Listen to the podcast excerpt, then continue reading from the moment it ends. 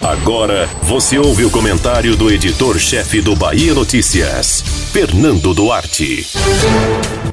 A abstrata democracia não é algo que empolgue o povo a defendê-la. Em meio a uma pandemia, qualquer mobilização se torna ainda mais complexa. Para a maioria da população, importa pouco o sistema de governo que a rege. Talvez esses sejam alguns dos fatores expliquem a baixa adesão às mobilizações convocadas neste domingo em Salvador. Ninguém quer colocar a própria vida em risco em torno de uma abstração.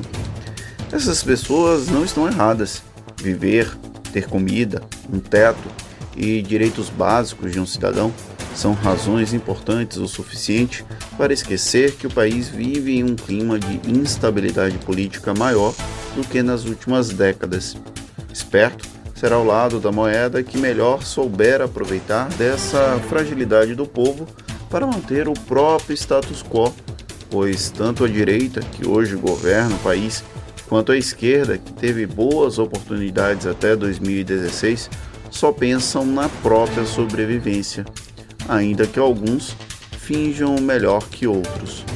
É inegável a escalada autoritária que vivemos, enquanto forças policiais não viram qualquer problema em manifestar apoio ao governo federal ao haver qualquer sinal de que os protestos seriam contrários Surgiram os defensores de que era contraditório propor aglomerações a favor da democracia. Há um jogo calculado de disputas narrativas que até aqui tem sido vencido pelo Palácio do Planalto, mesmo que existam indicativos de que não há cristalização definitiva. Por isso, as batalhas discursivas terão papel fundamental ao longo dos próximos meses.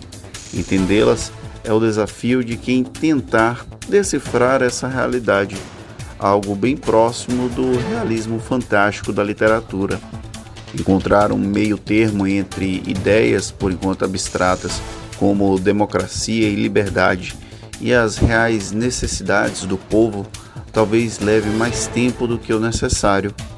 A maçã do mito salvador da nação foi entregue a Eva em 2018.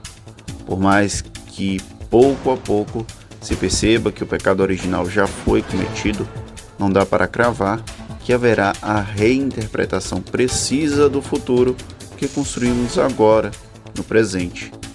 Defender a democracia é necessário, imprescindível, diria, dentro do atual contexto brasileiro.